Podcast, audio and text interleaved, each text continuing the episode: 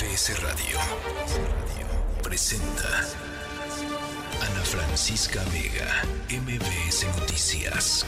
Comenzamos. 6 de la tarde en punto, ¿cómo están? Me da mucho gusto que nos acompañen esta tarde de lunes arrancando semana, lunes 4 de septiembre de 2023, una semana pues crucial, eh, importante para la definición en la candidatura rumbo a la presidencia 2024 de eh, Morena y sus aliados. Eh, mañana a las 10 de la mañana habrá una reunión. Eh, con los liderazgos de Morena y las llamadas corcholatas, en donde se van a presentar ya los resultados de las encuestas, de la encuesta oficial, por supuesto, la que hizo Morena, y de las encuestas eh, espejo, con eh, pues importantes problemas y desafíos. Vamos a estar conversando sobre lo que ha trascendido. Por supuesto, todo esto pues tiene que ver con información que nos han hecho llegar y que han hecho llegar a distintos periodistas, parte del equipo de em, pues campaña de las distintas eh, corcholatas. Vamos a estar conversando sobre ello, pero bueno, mañana es un día crucial.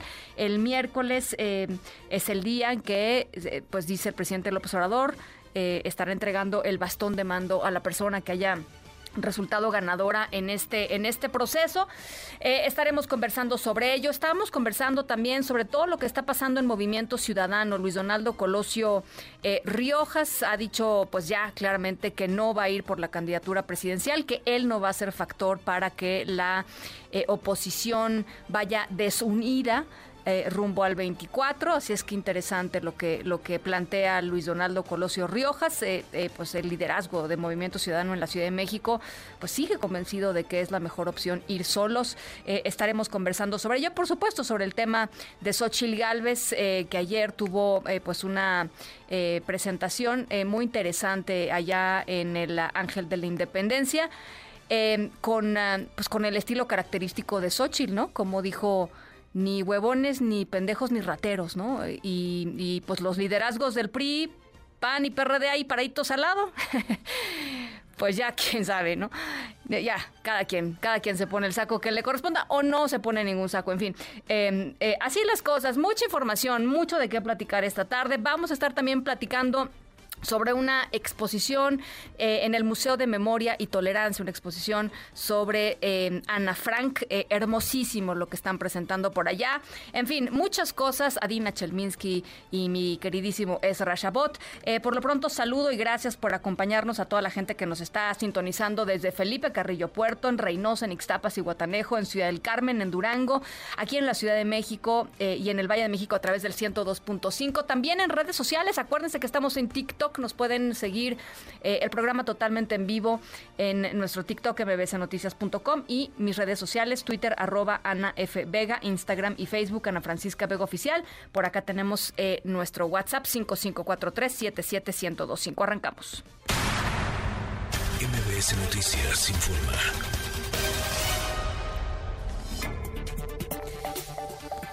La Coparmex sacó numeritos, sacó cifras con respecto al, al robo de negocios en, eh, México y, da datos interesantes de, con relación al sexenio del presidente López Obrador. Citlali Sainz, te saludo con gusto. Buena semana, ¿cómo estás? Igualmente para ti, Ana, buenas tardes a ti también a nuestros amigos del auditorio. Pues el presidente de Coparmex, José Medina Mora, informó que en la actual administración las carpetas de investigación de robo a negocios se han disparado en 17.5% y bueno, también esto lo señaló en comparación con el sexenio de Enrique Peña Nieto al presentar los resultados del monitor de seguridad en relación al indicador robo a negocios. El líder patronal también reveló que en el último año una de cada dos empresas empresas socias de Coparmex fueron víctimas de algún delito, el costo promedio de la inseguridad supera los 31 mil pesos por negocio y solo uno de cada 10 robos a negocios se denuncia en nuestro país y bueno, también pues hay una cifra negra en este sentido. Medina Mora exigió poner un alto a la inseguridad y para ello se tiene que dignificar a los policías dándoles mayor salario, capacitación a los ministerios públicos y todo eso por supuesto requiere de recursos. Vamos a escuchar lo que señaló Hoy uno de los principales desafíos del país es el fortalecimiento del Estado de Derecho, que comprende seguridad, legalidad y certidumbre jurídica. En comparación con sexenios anteriores, las carpetas de investigación del delito de robo a negocio se han incrementado en 17.5% de la presente administración, por lo que el trabajo en coordinación entre las diversas autoridades en materia de seguridad es crucial para dar tranquilidad a la ciudadanía. El próximo presupuesto de egresos para 2024 es una oportunidad que se debe aprovechar para revertir la eliminación de fondos para retomar y fortalecer el Fortaseg a favor de todos los municipios de México. Estamos convencidos de que no basta con señalar el incremento o disminución de un delito, sino que es necesario presentar propuestas y acciones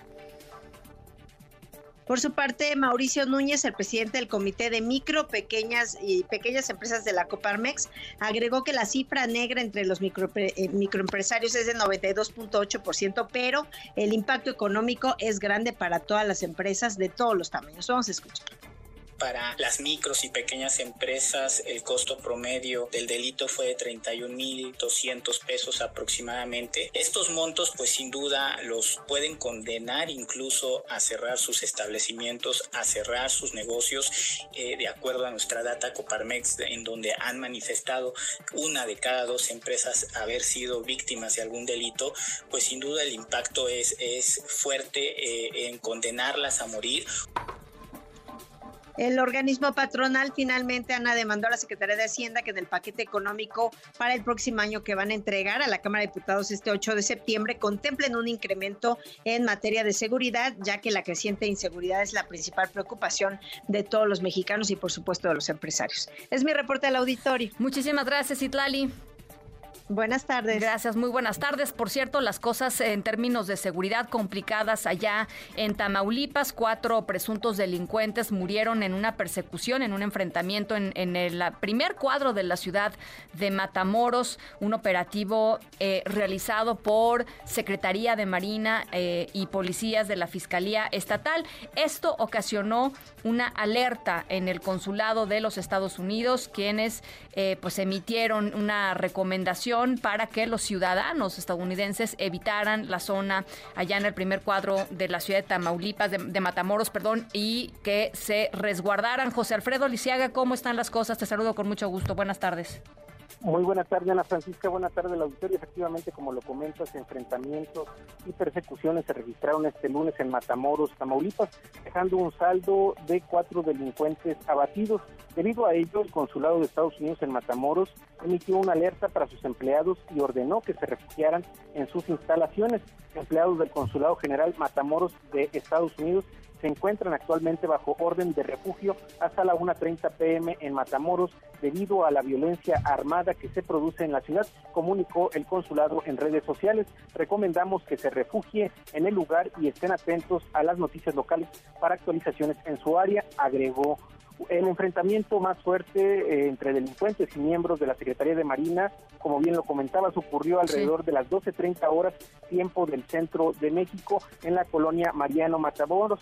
Ahí, ahí fueron abatidos estos cuatro delincuentes. Al respecto, la vocería estatal de seguridad informó que los hechos derivaron de un operativo que implementó la Secretaría de Marina y la Fiscalía General de Justicia del Estado, eh, esto relacionado con el delito de eh, secuestro. Hubo aseguramiento de armas, equipo de, radio, de radiocomunicación y, como dice la Vocería de Seguridad del Estado, la reducción, así lo comenta, de cuatro civiles. Ana Francisca es el reporte desde Tamaulipas. Te lo agradezco mucho, José Alfredo. Muy buenas tardes. Buenas tardes. Francisca Vega, NMBS Noticias.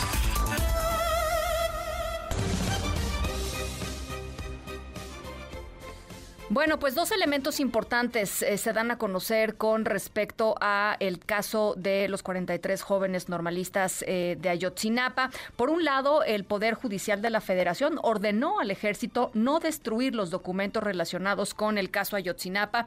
Le concedieron la suspensión provisional dentro de un juicio de amparo eh, que había sido que ha sido promovido por los papás de los normalistas desaparecidos en septiembre del 2014. Esto significa que el ejército no podrá deshacerse, digamos, de esos, de esos documentos, que hay que decirlo, eh, parte del problema de eh, la desaparición, por ejemplo, del eh, GIEI, de los trabajos del grupo interdisciplinario que estaban pues tratando de esclarecer lo que sucedió con los jóvenes de Ayotzinapa, fue precisamente que el ejército, a pesar de que el presidente López Obrador les había ordenado hace ya em, al inicio del sexenio que se dieran a conocer las cosas que se tuvieran que dar a conocer y que se hicieran públicos, los documentos que se hicieran públicos, el ejército continúa bloqueando en la transparencia y, ocultando información importante. Lo, lo trascendente de esta decisión del Poder Judicial de la Federación es que le dice al ejército, está bien, si no lo das a conocer, eh, habrá, habrá, digamos, eh, eh, vías por las cuales se intente conseguir los documentos, pero por lo pronto no los puedes destruir. Eso por un lado. Y por el otro se dio a conocer eh, un artículo del diario The New York Times que em, tuvo acceso a más de 23 mil mensajes de texto que confirman justamente, eh, pues quizá lo que ya sabíamos desde un principio, em, o por lo menos en, este segundo periodo con respecto a, a que es que políticos, policías, militares estaban coludidos con el, narcotráfico eh, y que de alguna manera pues fue toda esta colusión la que permitió eh, que pasara lo que pasó con los jóvenes y además eh, que hoy sigamos sin saber exactamente algunas de las piezas claves de aquella fatídica noche del 26 de septiembre del 2014. Estos dos elementos ya, ya les decía pues importantísimos para ir avanzando un poquito más en el caso Ayotzinapa. Santiago Aguirre, director del Centro de Derechos Humanos Miguel Agustín Pro Juárez. ¿Qué lectura das, Santiago? Santiago, gracias por platicar como siempre con nosotros eh, pues a estas, a estas dos nuevas informaciones. Muy buenas tardes, Ana Francisca, y buenas tardes también al auditorio. Muchas gracias por el espacio. Pues efectivamente son dos noticias relevantes para un caso que sigue sin ser resuelto. Comienzo con la segunda. El, el New York Times da a conocer que tuvo acceso a la intercepción de varias decenas de miles de mensajes de texto del servicio de mensajería BlackBerry, que en 2014 era el medio de comunicación del grupo criminal Guerreros Unidos, y este reportaje que realiza la periodista Natalie Kitroev, que hace un trabajo espléndido, da cuenta de cómo en esos mensajes eh, los criminales hablaban de sus contactos no solo con las policías municipales, sino también con funcionarios estatales y desde luego también con funcionarios federales, incluidos algunos miembros del ejército. Em, no alcanzan los mensajes a aclarar el paradero de los estudiantes. Esta parte del 26 de septiembre de 2014 no es abarcado en estos eh, mensajes de texto, pero sí es una radiografía muy cabal de, del grado de deterioro que había en igual en 2014 y de cómo funcionan estas redes de corrupción, que, hay que decirlo, si así funcionaban en Iguala hace 10 años, pues hay que imaginarnos cómo funcionan ahora en el presente respecto de grupos criminales más grandes como el cártel Jalisco o el cártel Sinaloa, y eso es lo que está detrás de la crisis de desapariciones que vive México, redes criminales que no han cambiado.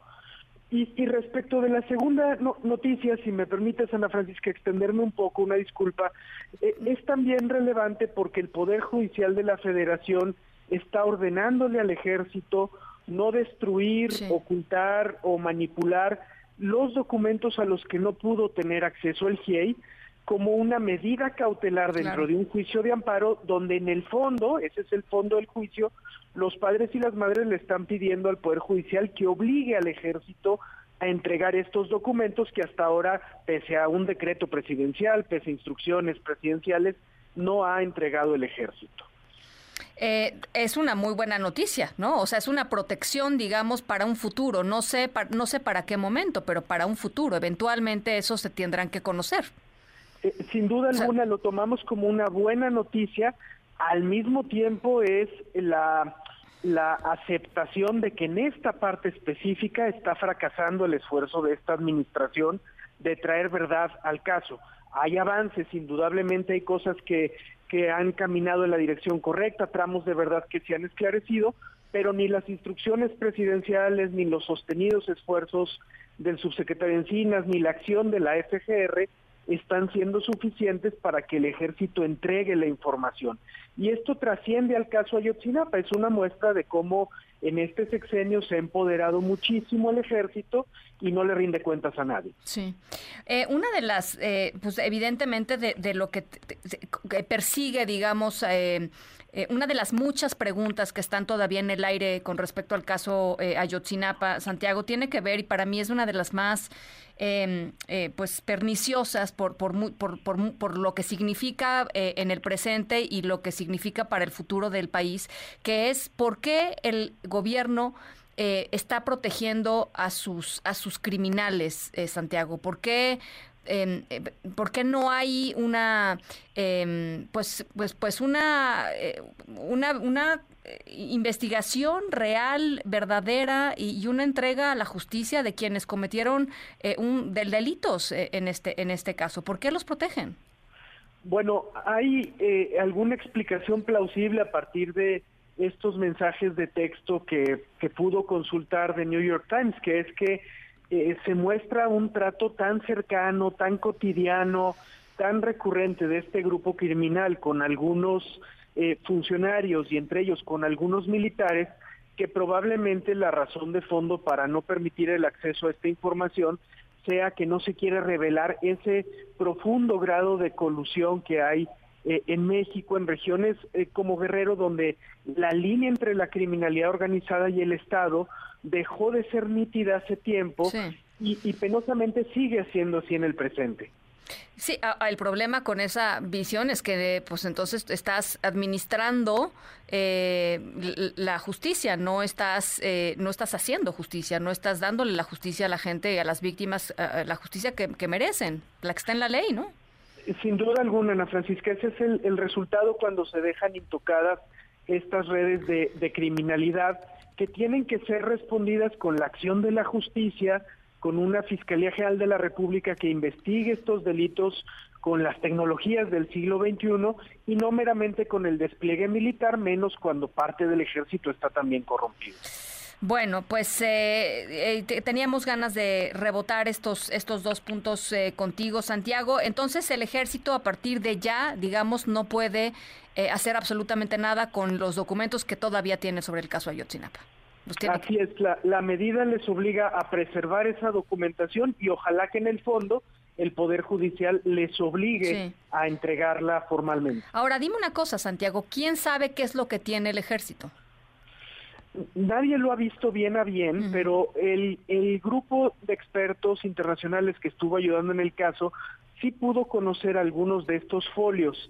Y su percepción es que eh, entre ellos hay muchas transcripciones de conversaciones telefónicas privadas, algunas de ellas de la propia noche de los hechos que podrían a esclarecer qué es lo que ocurrió. Y, y, quizá esa puede ser otra de las razones por las que el ejército no quiere transparentar esos documentos, que se trata de intervenciones hechas ilegalmente y, y no quisieran entonces mostrar eh, el uso eh, recurrente de esas tecnologías intrusivas en México, pero eh, están obligados a hacerlo en el marco de este caso. Que el, propio artículo del New York Times habla justamente del uso de Pegasus, que es este software espía desarrollado en Israel que ha sido utilizado en México para espiar a activistas, a defensores de los derechos humanos, a periodistas, etcétera. El propio eh, Alejandro Encinas, ¿no? Ah, así es, y, es un tema que ha quedado impune y, probablemente em, estos documentos están vinculados con ese uso. Estamos especulando porque en realidad pues nadie los ha visto, pero eh, el propio ejército contribuye a que haya esta sombra de sospecha al no transparentar esa documentación. Bueno, pues ahí está el caso, el caso Ayotzinapa. Santiago, mil gracias como siempre. No, un gusto siempre estar en tu espacio, Ana Francisca. Buenas tardes. Buenas tardes, Santiago Aguirre, el es director del Centro de Derechos Humanos Miguel Agustín Pro Juárez. Las seis de la tarde con 19 minutos. Ana Francisca Vega, NMBS Noticias. Waking up to ash and dust. I wipe my brow and I sweat my rust. I'm breathing in the chemicals.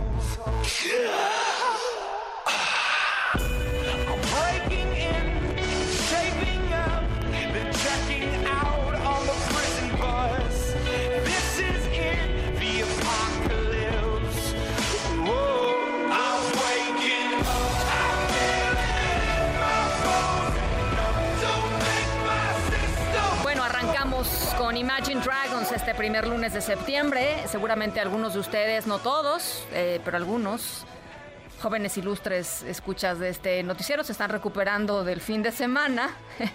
Eh, así es que arrancamos con la energía de Imagine Dragons Radioactive, que obviamente significa radioactivo.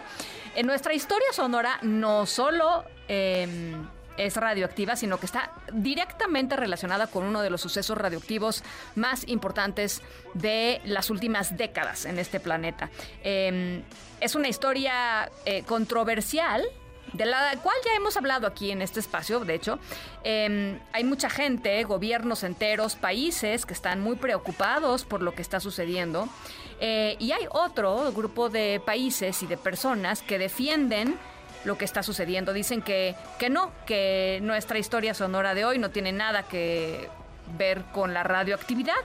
Em, y uno de los representantes de este grupo, de este gobierno que defiende lo que está sucediendo, llegó a extremos increíbles para probarnos a nosotros y al resto del mundo que la historia sonora es eso, es todo menos radioactiva. Al ratito les platico de quién se trata y qué hizo. Em, y en el contexto de qué, obviamente. Las 6 con 21, vamos a la pausa, regresamos con más. Antes, eh, nada más, em, caray, lo que pasó con Julio Urias, este extraordinario pitcher mexicano de los Dodgers de Los, de los Ángeles, arrestado por cargos de violencia doméstica.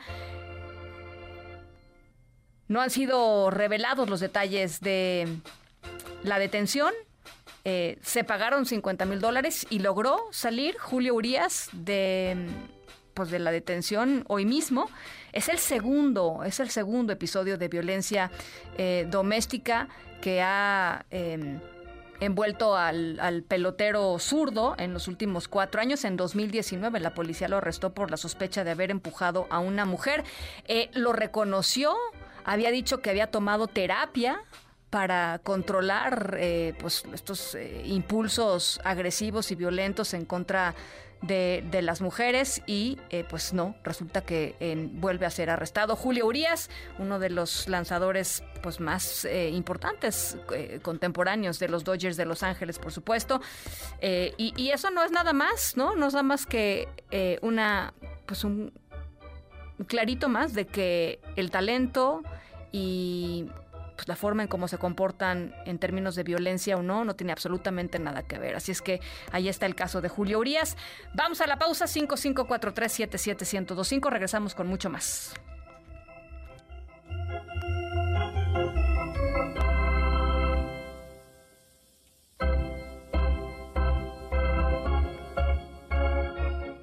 En un momento regresamos. Continúas escuchando a Ana Francisca Vega por MBS Noticias.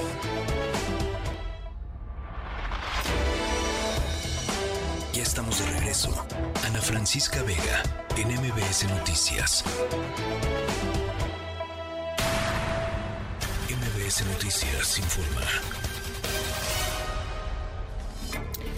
Bueno, pues estamos ya a, ¿qué? a 11 días de que Delfina Gómez asuma como Mm, gobernadora del Estado de México, la primera gobernadora no priista en la historia del Estado de México, Alfredo del Mazo, hoy eh, rindió su último informe de gobierno eh, sin eh, representantes de la cúpula priista, pero interesantemente con la presencia del presidente López Obrador, que no habían ido a ningún Em, informe de gobierno de, este, pues de, ningún gobernador. Eh, le hace esta deferencia a Alfredo del Mazo. Se le preguntó, evidentemente, al presidente eh, por qué fue con Alfredo del Mazo eh, y esto es parte de lo que respondió. Está terminando. No sabemos qué decida Alfredo del Mazo hacia adelante, pero con nosotros ha tenido muy buena relación. Hemos hecho un trabajo coordinado tenemos dos orígenes políticos distintos, sin embargo, nos hemos entendido como gobernantes. No pueden haber banderías partidistas. Alfredo del Mazo ha sido muy respetuoso, no ha confundido las cosas, no ha hecho politiquería, jamás una declaración en contra del gobierno federal, no hemos tenido ningún obstáculo para poder trabajar en el Estado de México sobre el amparo para que no se distribuyeran los libros de texto. Él tomó la decisión que se entregaran los libros de texto. La maestra Delfina va ya a entrar el día 15 de septiembre a las 12 de la noche. El día 15 en la mañana vamos a inaugurar el primer tramo del el tren Toluca Ciudad de México. El insurgente en honor a Miguel Hidalgo y Cosilla, la maestra Delfina y Alfredo del Mazo me van a acompañar. O sea, en pocas palabras, Alfredo del Mazo, mansito, ¿no? Mansito, como le gustan al presidente López Obrador, así ha estado, eh, así es lo que dice el presidente López Obrador, se ha portado muy bien con ellos. Eh, veremos cuál es el futuro político del propio Alfredo del Mazo. Juan Gabriel González, por lo pronto, ¿cómo estuvo hoy allá en Toluca este, este evento? ¿Qué tal, Ana Francisca? Muy buenas tardes a ti, auditorio. Efectivamente, en medio del simbolismo político, el gobernador del Estado de México, Alfredo del Mazo Maza, rindió este lunes su sexto y último informe, acompañado, como bien lo dices, del presidente de la República, Andrés Manuel López Obrador y propiamente de la gobernadora electa Delfina Gómez Álvarez. Desde Palacio de Gobierno en la ciudad de Toluca, del Mazo Maza destacó logros en materia económica, seguridad y combate a la pobreza como sus principales legados. En el inicio de su mensaje, del Mazo Maza hizo referencia a la gobernadora electa Delfina Gómez por su triunfo en las elecciones del pasado 4 de junio y le indicó que su administración encontrará bases sólidas de gobernabilidad y estabilidad económica. Así lo dijo Alfredo del Mazo. El triunfo de la maestra Delfina Gómez Álvarez es una decisión histórica de los mexiquenses. Es la primera vez en que una mujer conducirá el destino de la entidad y el reflejo de los nuevos tiempos que vivimos. Nuestro reconocimiento a la gobernadora electa, la maestra Delfina Gómez Álvarez.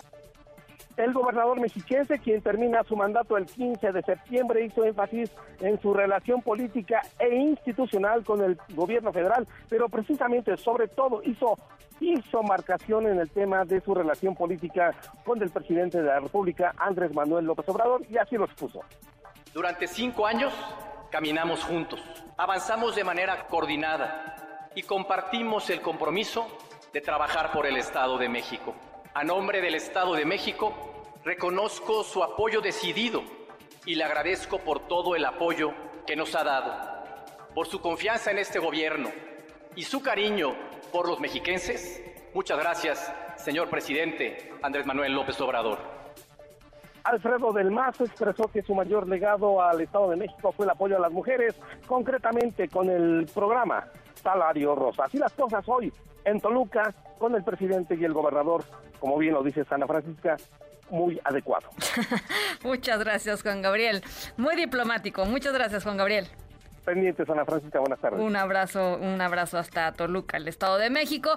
Y bueno, ojo, a toda la gente que viva en el exterior o que tenga parientes que viven en el exterior, es muy importante esto que van a escuchar. El INE informó que ya está abierto el plazo para que mexicanas y mexicanos que radican en, el uh, exterior se registren para que puedan votar en los comicios del 2024. Alberto Zamora, te saludo con mucho gusto.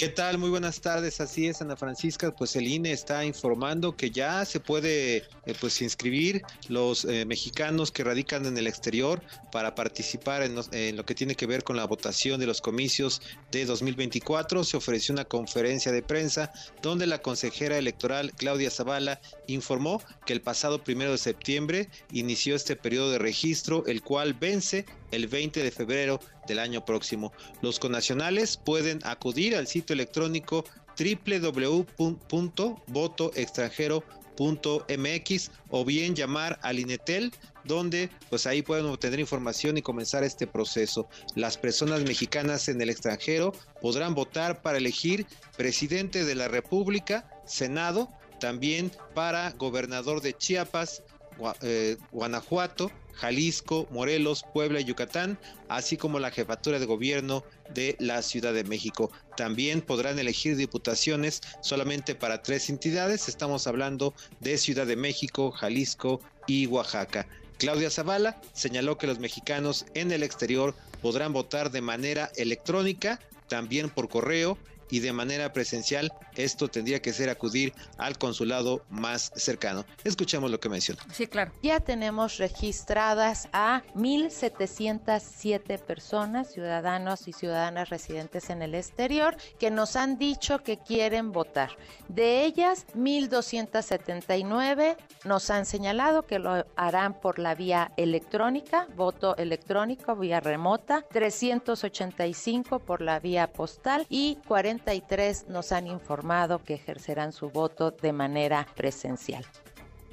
Y bueno, en la elección federal votaron, eh, por ejemplo, 98 mil personas mexicanas que radican en el exterior. Y bueno, la cifra o la intención de las autoridades es obviamente superar estos datos. De acuerdo con, con, la información que da a conocer el Registro Federal de Electores, hay 1.4 millones de mexicanos en el exterior con credencial de elector, 600 mil ya la actualizaron y se estima que se pueda conformar una lista nominal de por lo menos 390 mil ciudadanos, que bueno, sería la meta que tendrían las autoridades de que toda esta población pueda participar en los comicios del año próximo, Ana Francisca. Bueno, por supuesto, eh, estamos eh, muy, muy al pendiente. Eh, supongo toda la información está en la página del INE, ¿no? Ya debe estar por ahí subida. Así ya está, ya está, ya está disponible y te decía que hay un sitio electrónico en donde pues ahí llevan paso a paso a las personas que estén interesadas en este proceso de registro, sí, que es el, el www.votoextranjero.mx. Bueno, pues ahí está. Eh, gracias, Alberto. Gracias, buenas tardes. Estamos muy pendientes, muy buenas tardes. Y ya les decía lo que está sucediendo, eh, lo que está sucediendo en, en eh, Movimiento Ciudadano.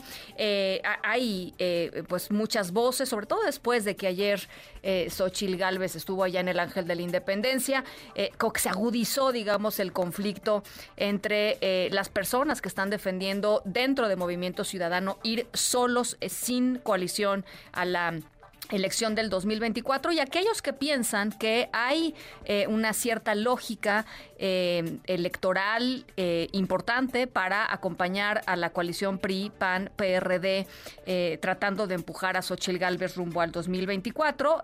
uno de ellos, claramente, hoy lo dijo textual, fue Luis Donaldo Colosio Riojas, alcalde de Monterrey, que dijo no solamente que no va a buscar la presidencia de México, sino que él no va a ser factor de que la oposición eh, eh, no vaya unida para el 2024. Judith Medrano, te saludo con mucho gusto. ¿Cómo fue recibida la declaración de, Luis Donaldo allá, allá en, en Monterrey? Gracias, Ana. Efectivamente, pues para empezar, de sorpresa al inicio de la conferencia Nueva Generación, Nueva Política, Luis Donaldo Colosio Riojas, alcalde de Monterrey, pues le hicieron una pregunta directa, ¿vas o no vas? Y dijo, ¿me quiere responder ahorita o hasta el final? Y pues sí, fue al final de esta conferencia en donde ante estudiantes de la Universidad de Monterrey dijo que no va a buscar la presidencia de México. El edil regio enumeró tres factores por los cuales él está declinando, entre ellos la situación política y su familia dijo pues que es momento de madurar, que él apenas tiene cinco años de que se está dedicando a esta vida pública y recordó, por supuesto, ese momento en el que él perdió a su papá, a Luis Donaldo Colosio, y bueno, dijo que lo había marcado. Y bueno, pues trans siguió esto, pero ¿cuáles son los factores o cuál fue uno de los motivos también principales? Vamos a escuchar a Luis Donaldo Colosio. Porque no quisiera ser yo la persona que divida una oposición tiene genuinas intenciones de recalibrar el rumbo No voy a entrar a esas riñas inconsistentes. Respeto mucho a Venezuela. Esta es la plataforma en la que pretendo eh, quedarme para hacer mi carrera política durante el tiempo que continúe haciendo mi carrera política. Pero no voy a ser artífice de la división de una oposición. Sería irresponsable.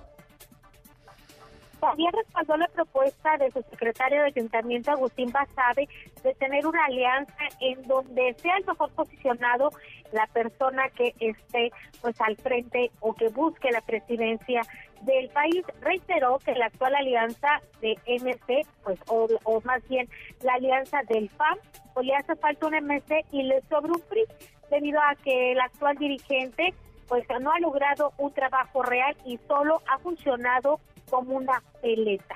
Así lo dijo. Esa pregunta, Ana, si va a buscar la presidencia de México, recuerdo perfectamente. Le estamos haciendo esta pregunta a Luis Donaldo Colosio desde la primera rueda de prensa que tuvo en este 2023.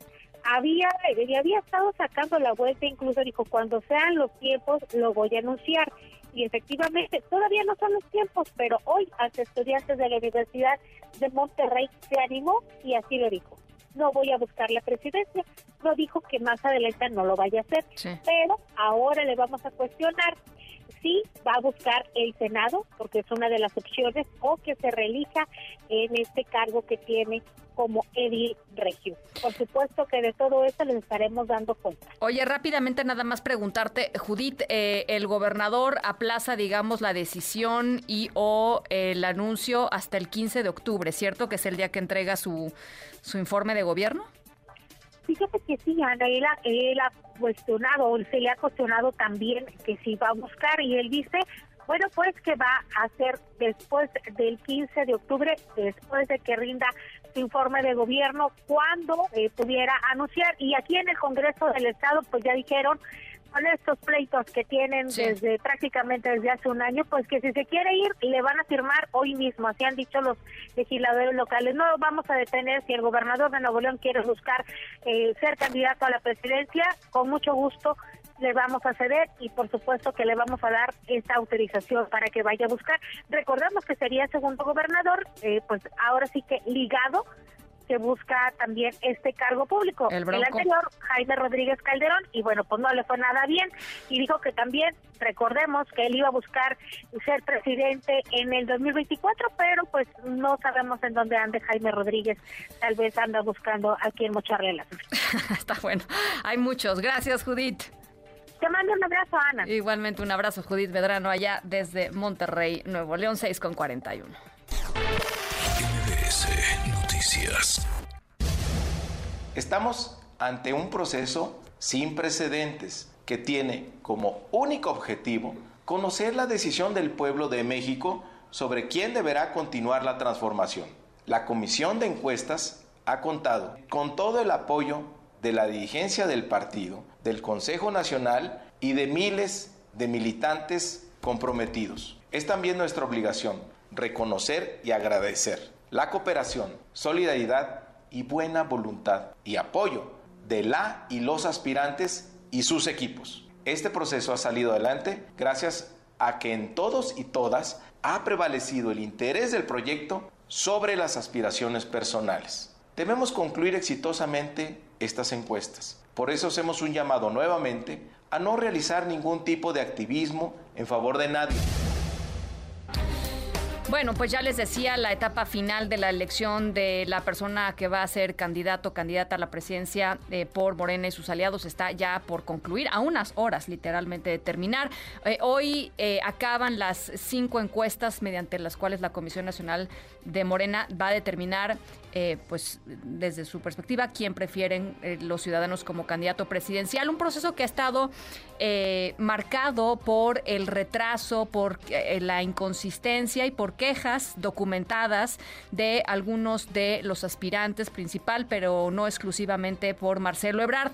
Las encuestas fallaron, Morena adelanta el resultado, dices en tu columna de hoy en el Universal, Salvador García Soto. Me da muchísimo gusto platicar contigo, como siempre, Salvador. Igualmente, Ana Paula, un gusto, el gusto es mío también. A ver, dime una cosa, em, eh, eh, ¿en qué basas el tema de eh, los fallos de las encuestas? Escuchábamos, por supuesto, a Marta Delgado hace unos días, a la propia senadora Malu Micher, decir que había ciertas inconsistencias del lado del de, levantamiento de Marcelo Ebrard, pero tú tienes información muy interesante que, que ha revelado en la columna Salvador. Sí, mira, pues básicamente son las quejas que han interpuesto los propios aspirantes en la Comisión Nacional de Elecciones de Morena. Ellos se han quejado de que las fallas más graves y más constantes en este levantamiento de esta encuesta, que no vaya dentro de los tiempos, Ana Paula, esto ya se retrasó porque oficialmente en el, calendario que habían acordado los aspirantes en Morena se tenía que terminar el levantamiento de la encuesta el domingo, cosa que ya no ocurrió evidentemente. Se pospuso eh, para hoy lunes primero Mario Delgado y y Alfonso Durazo pidieron más tiempo a los aspirantes y les dijeron que concluirían hoy lunes. Hoy lunes vuelven a pedir más tiempo. Se había previsto, y yo comentaba hoy en la columna, que mañana a, la, a las 10 de la mañana originalmente habían citado a los seis aspirantes a las llamadas corcholatas presidenciales de Morena para que se presentaran en la dirigencia nacional de ese partido y ahí Mario Delgado les iba a informar ya, o supongo que ambos, Delgado y Alfonso Durazo, eh, les iban a informar el resultado final de la encuesta, es decir, quién de los seis iba a ser o había sido electo, como dijiste tú, de acuerdo a su método de consulta, para ser el coordinador de la 4T y futuro candidato o candidata presidencial.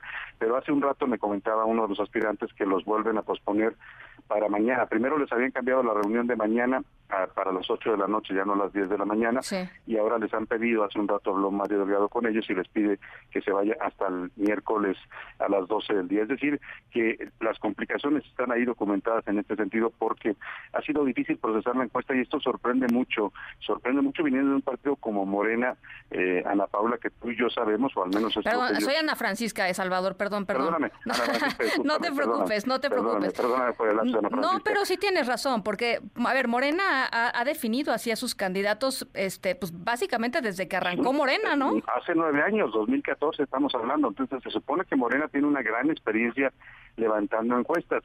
Bueno, pues aquí algo les falló, algo pasó, o de plano, como no ha sido como nos han dicho, que siempre son las encuestas las que definen a los candidatos. En todo caso, lo que estamos viendo son retrasos que no van a evitar que el miércoles, tal y como estaba previsto en el calendario original, les den a conocer este resultado a los eh, seis aspirantes y lo que habrá que esperar es qué tanto los aspirantes a, Ana Francisca pues logran eh, procesar esto y qué tanto aceptan el resultado. Ahí es la gran incógnita, tú lo decías, el que más se ha quejado y el que más ha denunciado irregularidades en este proceso ha sido Marcelo Obrar y esa es la gran incógnita de qué va a hacer Marcelo ante un resultado que además de, por sí él ya había cuestionado todo el proceso, la forma en que se utilizaron recursos públicos, en que se apoyó, dijo desde las estructuras del gobierno a Claudia Sheinbaum, pues ahora habrá que ver si validan los resultados de una encuesta que ellos mismos pues denunciaron en su momento con eh, irregularidades en su levantamiento. Ahora, ¿tú crees que Marcelo Ebrard, eh, estando las cosas como han estado, o sea, conociendo, digamos, la trayectoria política de Marcelo Ebrard,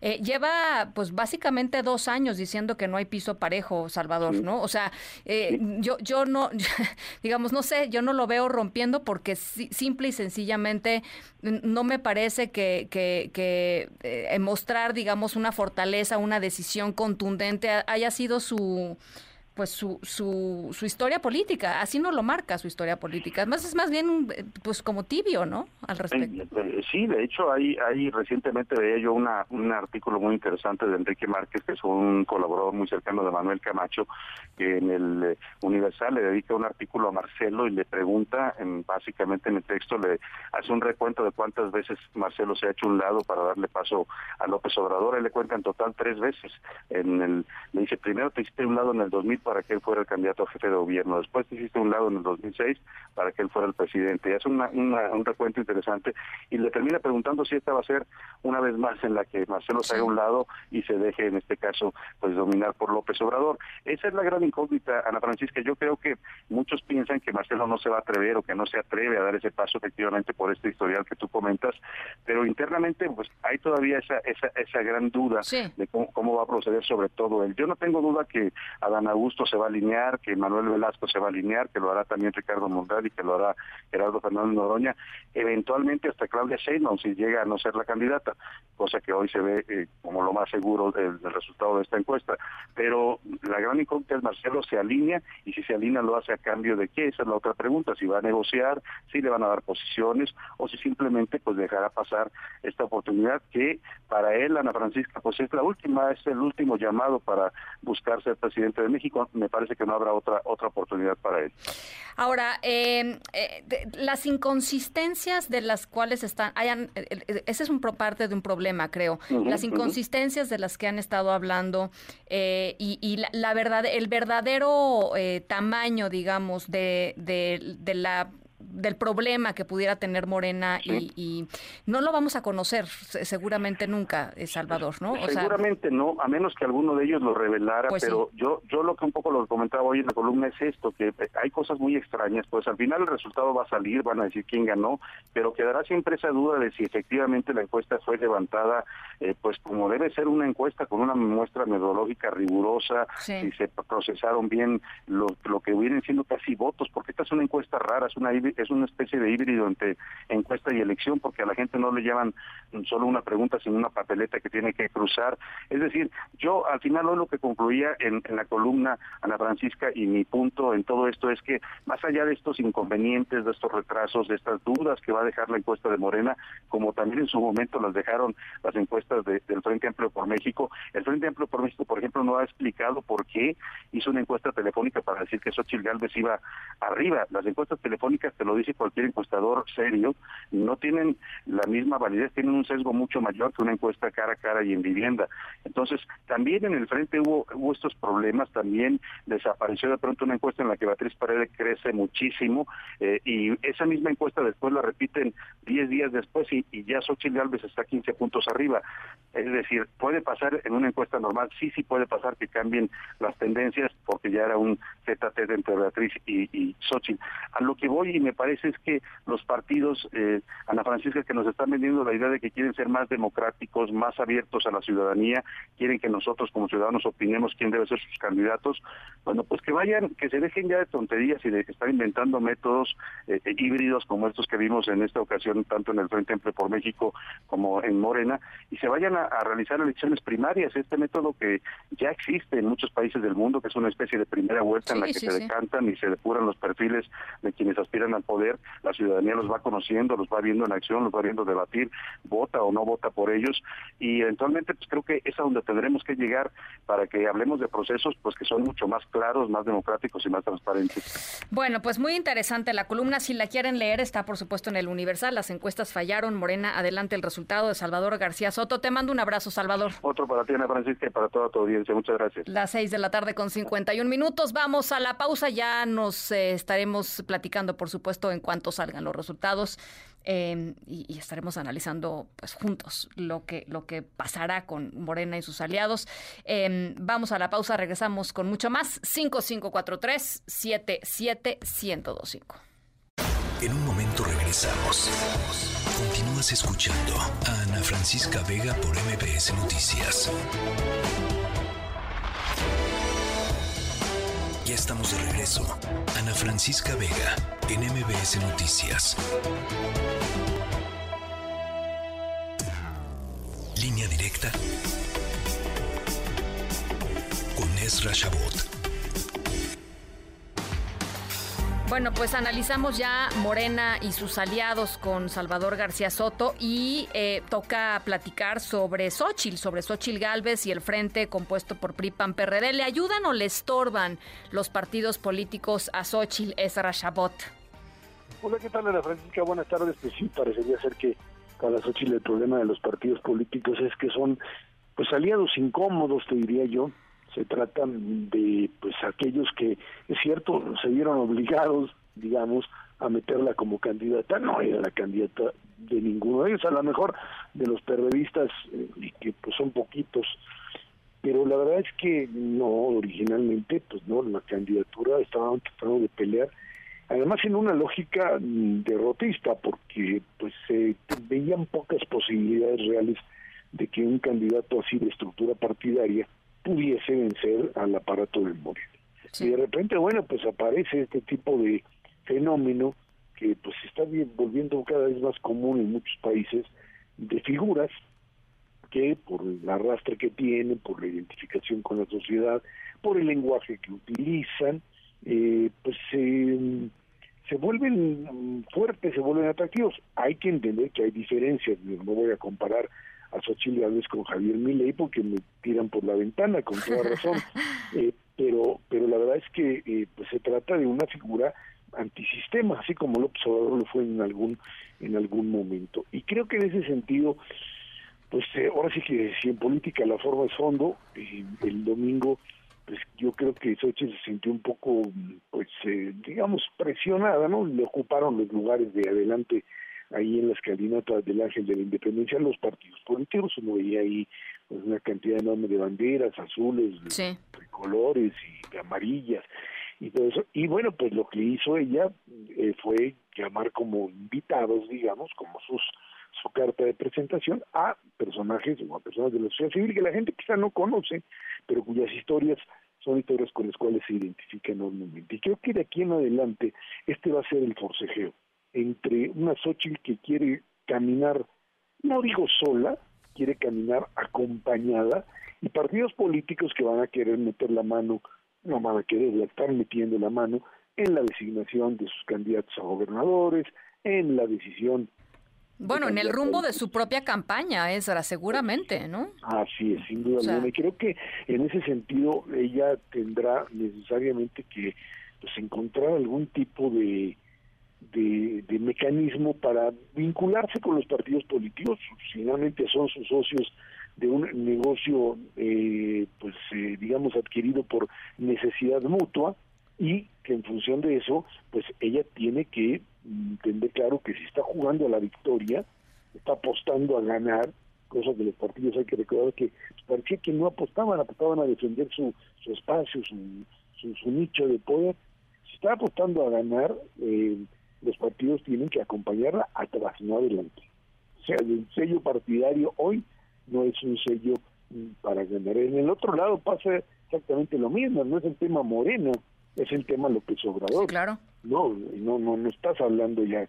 Que si hay que presentar propuestas que sean atractivas, pues sí, la verdad es que en el mundo ideal de la democracia eso tenía que ser, pero la gente se conecta no con lo que le propone, sino cómo se lo propone, qué le dicen, cómo, cómo se vinculan con ella, cómo la ven o, o las ven si es que finalmente Claudia eh, consigue la, la propia eh, candidatura de Morena. Déjame contar una anécdota más rápida. A ver. Este, hace un, una hora suena el teléfono aquí en la casa, ya casi no suenan, solamente hablan extorsionadores. ¡Qué horror! A bancos. los teléfonos fijos ya bancos, no, sí. se comunican, ¿no? O bancos, sí, tienes toda la razón. Bueno, y de repente me dice, este, ¿sabía usted de una máquina? ¿Sabía usted que Marcelo Ebrard ganando la encuesta? Si es afirmativo, marque dos. ¡Qué bárbaro! Eh, queda claro que, bueno, pues sí, este es un juego rudo, un juego rudo del otro lado que vamos a ver, ya lo platicaste con Salvador, el, el, el, desenlace pues en unas cuantas horas, te diría yo, en un par de días, y después vamos a ver esta, este, este juego de, de figuras, eh, cierto, proyectos, la idea de que hay que recuperar el país y que la que la eh, sociedad tiene que ser una sociedad mucho más justa y que la seguridad y tal, tal, tal, ok, la confrontación entre esas dos visiones, pero en dos, creo, de dos figuras, y una está pues ahí agazapada a la, a la imagen del presidente, y la otra tiene que construir no solamente una línea como la conocemos, una línea de, digamos, popular, sino de que la conozcan, porque la mitad de la gente de México no sabe quién es Xochitl uno a veces se mete en su microcosmos y cree que lo que uno sabe y conoce, lo que conoce y sabe todo el mundo, y no es así. A Sochi no la conocen porque no ha tenido esa exposición, aunque en los últimos dos meses avanzó, tiene que llegar con un discurso que jale a una buena parte de, esos sectores. Así están partidos políticos que de alguna manera se convierten, creo para todos, ¿eh? para los candidatos de este lado, del lado de Sochi y del otro del lado del oficialismo, en estorbos para los candidatos, estorbos necesarios, si no, no se puede ganar, pero que hay que ganar a pesar de ellos, porque es no, las pugnas internas, las, eh, la, la, visión muy, muy personalista, para decirlo para decirlo fino, la visión mezquina, dirían algunos, es finalmente lo que al político tradicional le importa, poder ganar y poder tener el espacio de negociación. ese creo que sería un poco el escenario donde los movemos. Bueno, pues eh, y se irán definiendo, bueno, por lo pronto esta semana la propia candidatura de Morena y sus aliados y después de ahí, pues seguramente podremos ir eh, analizando con mucho más detalle de qué manera, si es que lo logran eh, sacudirse, digamos, estos estos lastres que de alguna manera tienen ahí, y aprovechando lo que les puedan dar, pero definitivamente eh, sacando del juego lo que, lo que les pese y lo que les reste. Y, si quieren, porque en una de esas, si por ejemplo, a mí se me ocurre que Claudia Sheinbaum no se quiere sacudir al presidente del observador, ¿no? No, ese no. al revés, ¿no? Ese no, no, ese, al revés. partido. Pues sí, pues pues se, querrá sacudir a Morena que pues estén fastidiando que si las, así posiciones es, para uno y otro, pero bueno, así es como se la juega. Bueno, pues ya lo estaremos platicando, Ezra. Claro que sí. Muchísimas gracias. Buen arranque de semana. Las 7 con 2, vamos a otras cosas. En un momento regresamos. Continúas escuchando a Ana Francisca Vega por MPS Noticias.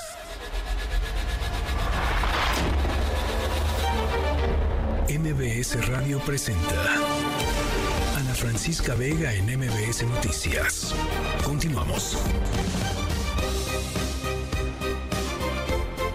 7 de la tarde con 7 minutos. Gracias por seguir con nosotros en este arranque de semana, lunes 4 de septiembre de 2023. Les recuerdo nuestro número de WhatsApp 5543 77125. En la siguiente hora vamos a estar conversando eh, sobre la exposición que está eh, ahora mismo montada en el Museo de Memoria y Tolerancia, una exposición lindísima sobre Ana Frank. Eh, además, Arina Chelminsky nos va a platicar cosas de dinero que me hubiera gustado saber antes. A, ver, esa es una buena pregunta. ¿A ustedes qué les hubiera gustado saber?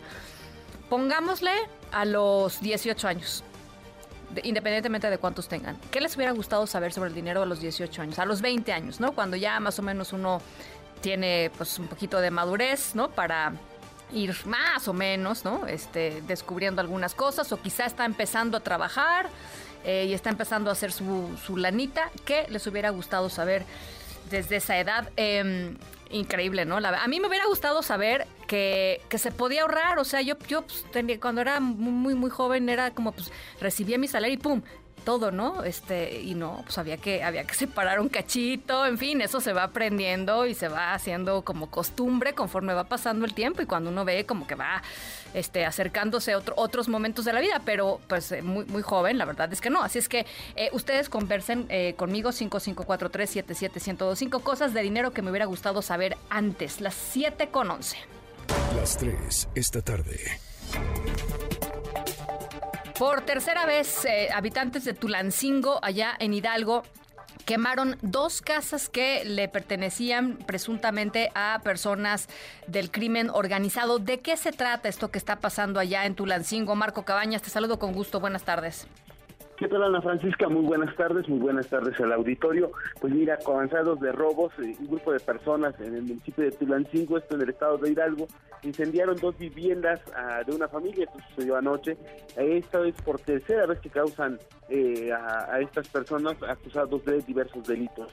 Nuevamente sucedió en la colonia Loma Bonita, donde los pobladores incendiaron los lugares donde viven integrantes de la familia con apellidos Telles Madariaga quienes en 2019 y 2020 también les prendieron fuego a los lugares donde vivían y de acuerdo a las autoridades municipales de Tulancingo, en el, en el lugar que quemaron, eh, se le quemaron vaya, diversos artículos, ropa, basura. Asimismo se ubicaron dos motocicletas, las cuales fueron puestas a disposición. En este sentido se informó que en el momento en que se registraron los hechos no se localizaba ninguno de los integrantes de esta familia, la cual ya es conocida por delinquir en esta zona, además de que tienen antecedentes penales. Te comento que desafortunadamente tras los hechos, los vecinos y conformes no presentaron denuncias penales contra los integrantes de esta familia y supuestamente a delinquir principalmente el robo de autos y casas habitación.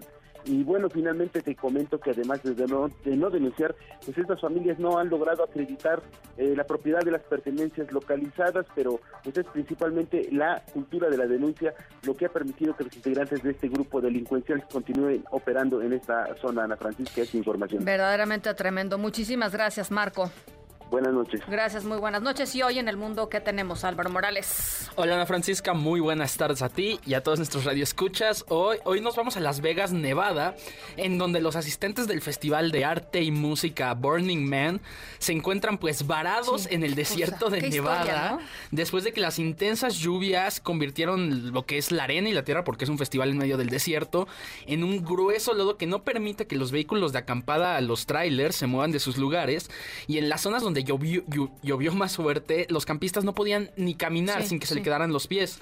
De momento, las autoridades de Pershing County, donde se lleva este festival, ya confirmaron la muerte de por lo menos una persona. No han dado detalles de cómo fue, pero ya confirmaron una persona muerta. Después del fin de la lluvia, los organizadores y las autoridades de Nevada aconsejaron a los camperos quedarse en sus tiendas hasta que el terreno fuera un poco más estable, eh, guardar sus provisiones, racionar la sí, comida les, y el exacto, agua. les dijeron, no, no, sí, te, tengan pensado que se van a, se pueden quedar ahí varios días. Sí, eh, cuando en el, salir. en el momento de mayor gravedad había 70 mil personas más o menos atrapadas en el desierto de Nevada. En el lodo. En el lodo, sí. Escuchemos al sargento Nathan Carmichael que lleva años encargándose de la seguridad de este evento.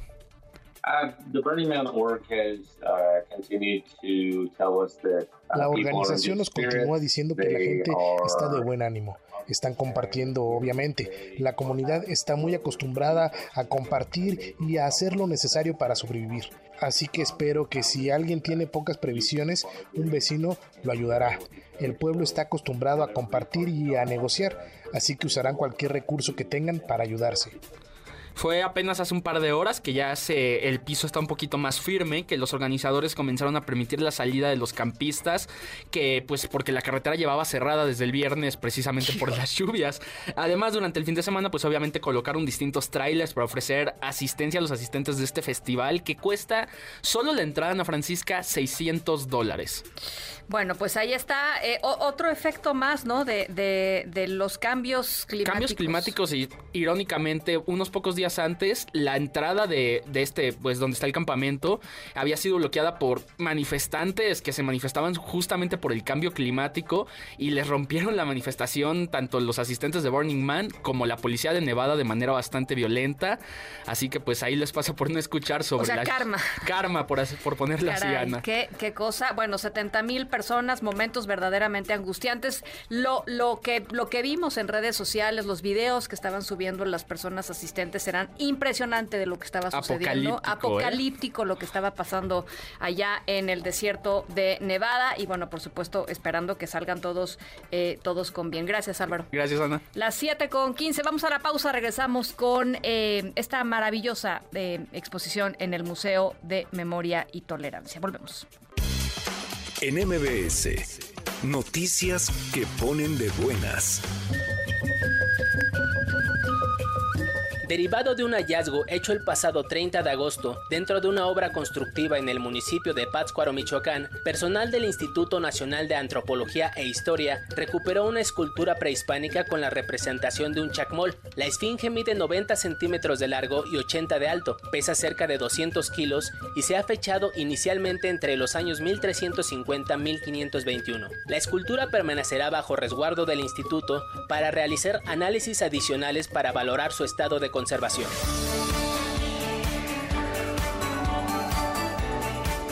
El secretario de Turismo Federal, Miguel Torruco Márquez, informó que los empleos en el sector turístico en México ascendieron a un total de 4.713.000 personas en el segundo trimestre del año. Señaló que de abril a junio hubo un crecimiento de 0.7%, lo que equivale a 34.763 personas empleadas más comparadas con el trimestre previo y 4.8% más que el mismo periodo de 2022.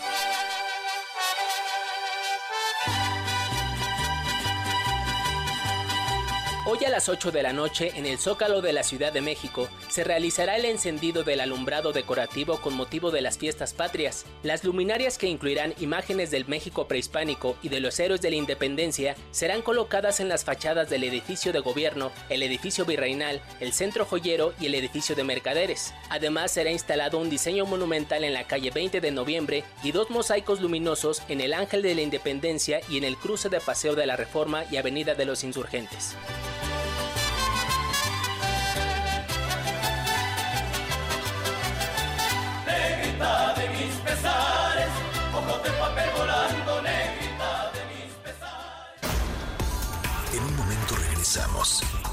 Continúas escuchando a Ana Francisca Vega por MBS Noticias. Continúas escuchando a Ana Francisca Vega por MBS Noticias. Me llamo Ana Frank. Hoy cumplí 13 años y recibí un regalo maravilloso. Un diario. Estoy muy emocionada. A él le podré contar mi vida, lo que sueño y lo que siento, como si hablara con mi mejor amiga. Por eso le voy a poner el nombre de Kitty. Somos una familia de cuatro. Mi padre Otto, mi madre Edith y mi hermana mayor Margot. Soy Otto Frank. Mi esposa es Edith y tengo dos hijas preciosas. Es incomprensible lo que está sucediendo en Alemania. Desde que Hitler llegó al poder en 1933, propagó el odio en nuestro país, sobre todo en contra de los judíos. A partir de entonces se nos prohibió ejercer nuestras profesiones, entrar a las universidades, ocupar puestos públicos e incluso tener negocios propios. Por eso tomamos la difícil decisión de huir a Ámsterdam. Nuestro proceso ha sido muy... Bueno, pues llega al maravilloso Museo de la Memoria y Tolerancia aquí en la Ciudad de México, la exposición temporal Ana Frank, Notas de Esperanza. Eh, podemos, eh, y la invitación es a que vayan al Museo de Memoria y Tolerancia. La, muestra abarca 10 salas con instalaciones artísticas, hay eh, parte, una parte importante audiovisual, hay partes que tienen que ver con realidad aumentada. no he tenido la oportunidad de ir a verla, pero la voy a ir a ver. Me dicen que es verdaderamente maravillosa y que ha eh, superado todas las expectativas, lo cual me da muchísimo gusto. Para platicar sobre esto está con nosotros Linda Atach Saga, directora de exposiciones temporales del Museo de la Memoria y Tolerancia. Linda, ¿cómo estás? Me da gusto saludarte y recibirte acá. Qué, qué, bien, qué bien, qué vienes. Gracias. Y Christian von Schulz Hausmann, director general de Merck México. Cristian. Hola, buenas tardes. Qué bueno tenerlos aquí. Un placer. Eh, y qué bonito eh, que nos reúna Ana Frank. Linda. Bueno, pues la verdad sí, escuchando esta introducción eh, me conmueve, me conmueve profundamente que la estés compartiendo aquí en tu programa. Te lo agradezco. Y bueno, feliz de estar aquí con Cristian.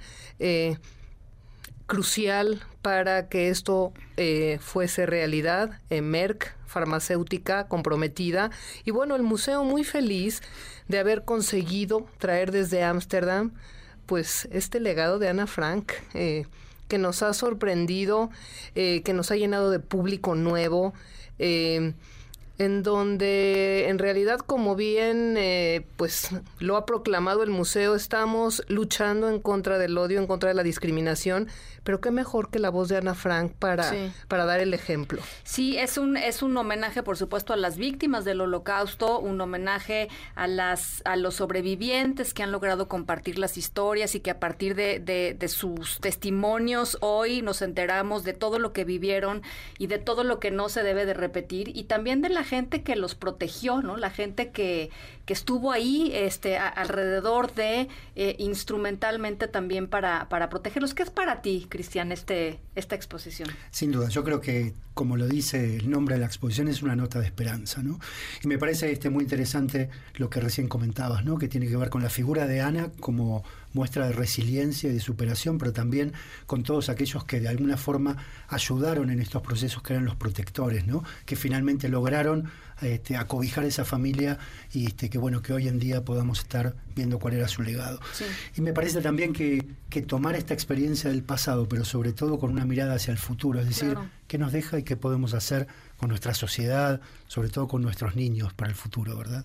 Hay una, porque además hay una, una, pues una tendencia muy preocupante desde mi punto de vista en muchos lugares del mundo, como a regresar a los discursos de odio, a, al, ellos y ustedes y nosotros y no nos juntamos y a señalar a, los otros por distintas condiciones, ¿no? Religiosas, raciales, lo que tú quieras. Eh, y, es importantísimo este mensaje, que es el mensaje del museo, ¿no? Eh, eh, hoy en a través de Ana Frank, pero en realidad el mensaje del museo es ese, ¿no? Sí, sin duda. Y bueno, además, eh, ¿qué nos deja Ana Frank? Y si tú te pones a revisar sala por sala de la exposición, que bueno, sirve, te la narro un poquito, tenemos una línea del tiempo eh, que ahonda, pues, cómo vivía la familia antes de la guerra y cómo una guerra puede... Eh, llevar a una familia a decisiones que jamás pensó tener. Eh, ¿Qué implica refugiarse? ¿Qué implica huir? ¿Qué implica dejarlo todo para salvar la vida? Pero también qué implica para una niña que decide abrazar la esperanza, eh, en tiempos de hostilidad se pone a escribir, se pone a confiar en la bondad de los demás. Eh, sabe, sabe la situación, conoce la amenaza, la siente, la ve.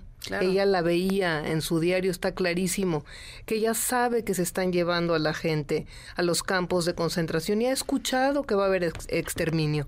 Pero ella eh, siempre convoca al bien y siempre confía. Y yo creo que es con lo que nos tenemos que quedar. Y como bien dices, los discursos de odio están con todo, los estamos oyendo en todos lados, tristemente en las mismas campañas políticas. Y la verdad es que retomar las palabras de Ana Frank y, exclamar que nunca hay que esperar ni un solo momento para empezar a cambiar el mundo, pues me parece de lo más esperanzador, pero también un llamado a la acción. Sí. Eh, ¿qué, ¿Qué tipo de objetos nos encontramos en la exposición? A ver, platícanos. Pues mira, eh, en la exposición vas a ver cientos de fotografías inéditas. Eh, tenemos los permisos de la Casa de Ana Frank de Ámsterdam es la segunda vez que esta muestra viaja por el mundo. o eh, sea, somos muy somos tremendamente afortunados y se hizo un gran trabajo de gestión. Debo agradecer a las embajadas alemana, a la embajada de los Países Bajos que, que la verdad impulsaron este proyecto. Eh, se lo compraron junto con nosotros desde hace dos, tres años que, que, pues empezamos a tocar puertas para ver cómo gestionar. Eh, la casa de Ana Frank eh, no confió en nosotros inmediatamente, mandó a un representante para que viera cómo trabajábamos en el Museo de Memoria y Tolerancia. Finalmente quedaron complacidos con lo que habíamos hecho. Hemos hablado de feminicidio, de periodistas censurados, eh, de diversidad sexual. Sí, sí. O sea, Entonces, bueno, entendieron cuál es nuestra trayectoria y cuál es nuestra línea y decidieron confiar en nosotros y los materiales que vas a ver están autorizados por la casa de Ana Frank. Pero lo más interesante es que estamos replicando el escondite, algo que no sucede en Ámsterdam. Ellos decidieron que nosotros lo, lo, lo, hiciéramos porque ellos eh, tienen, tuvieron la instrucción de Otto Frank de no tocar el escondite. Entonces ellos nos dijeron, eh, es interesante que la gente sepa cómo vivían los escondidos. Entonces es muy, es muy eh, conmovedor ver al público cruzar el comedor en donde convivían los escondidos, eh, ver el baño que no podían usar más que de noche, acceder a la habitación de Ana, eh, ver cómo tenía ahí los pósters del cine. O sea, pone la piel chinita. Sí, sí, ojalá y vengas pronto y te vamos a recibir con todo gusto, pero bueno, Cristian no me dejará mentir, ha recorrido la exposición ya varias veces y sí es muy poderosa en términos visuales. sí, me imagino que sí. Y, y, las reacciones seguramente, eh, pues de, lo decías, ¿no? La, la, gente que llega ahí, me imagino a los niños, por ejemplo, que siempre pues siempre tienen, yo me acuerdo haber leído el diario de Ana Franca los, no sé, 11, 12 años, ¿no? Que es cuando más o menos te acercan todos estos temas que son complejísimos de comprender para la mente de un, de un niño, de una niña. Eh, y, y, me puedo imaginar cómo es, eh, pues, poder eh, este, estar ahí y enfrentar también muchos, muchos estos temas, ¿no? Sí, fue todo un compromiso, la verdad, porque finalmente nosotros eh, teníamos que hablar de la historia de Ana, pero también darle la vuelta y hacer sentir al público eh, responsable. Porque finalmente todos somos responsables de lo que vaya a suceder con nosotros y la exposición al final hace cuestionamientos. Te refleja frente a un espejo público y te cuestiona, ¿tú qué estás haciendo por cambiar el mundo? Entonces, bueno, eh, tiene de todo. Y eso es interesante lo que dice Linda, porque, em, eh, eh, Cristian, tú, tú, lo decías, o sea, una empresa, eh, empresa, por ejemplo, del tamaño de Merck, que es una empresa global, de pronto tiene responsabilidades o debe tener, ¿no? Y las tienes en este caso, pero no, no todas las empresas son así, pero, pero debería ser, porque la sociedad en la que vivimos es la sociedad que construimos todos, ¿no? Este, empresas, sociedad civil, medios de comunicación. Eh, a, todos tenemos que aportar hacia, hacia los bienes comunes. En este caso, entender esta historia y, tratar de asegurarnos de que no se repita, ¿no? Claro que sí. Yo creo que, hoy en día este, las empresas deben tener esa mirada. ¿no? Es una empresa multinacional, pero tenemos más de 90 años en México, con lo cual es una empresa que está muy incorporada a la sociedad mexicana y como tal nosotros también tenemos que ver cómo transformamos a la sociedad en la que estamos, no solo en nuestros alrededores de nuestra planta de producción, pero realmente también qué mensaje damos a nuestra gente, a nuestros empleados, a quienes quieren venir con nosotros y a quienes van a habitar finalmente este planeta hacia adelante. Y creo que esto es un gran ejemplo para poder tomar esta exposición que que tiene además una característica que te invita a quedarte. Y tal vez aunque el tema es un tema muy fuerte y es un tema de un discurso de odio al que hay que combatir, la exposición invita a quedarse, porque invita a la reflexión, invita también a enseñarle a nuestros chicos lo que significa no discriminar, lo que significa encontrar cuando el otro sufre cómo ir y acompañarlo. Y este mensaje también dicho por otros que son como ellos, ¿no? Muchas veces son adolescentes mismos los que están facilitando esta muestra y van contando a los chicos cómo la situación funciona. Entonces creo que ahí es donde el mensaje realmente genera un cambio a la sociedad. Y desde nuestro lugar para eso también estamos, ¿no? Por supuesto, tenemos nuestra producción, tenemos nuestro negocio aquí instalado, pero necesitamos que este negocio sea sustentable para tener un mundo mejor, no solo desde la sustentabilidad o del uso de la energía responsable, sino también desde cómo las sociedades pueden realmente trabajar entre sí, cómo se interrelacionan para poder generar este mundo mejor. Y para estar atentos sobre todo, porque este discurso del odio a veces está a la vuelta de la esquina. Sí, se te cuela por todos lados. Y uno no, sabe ni cómo. Y es importante tener el diálogo, tener la reflexión necesaria. Y a veces no es tan claro como eso, pero solo el discurso de la desesperanza, inclusive, también es un discurso del odio.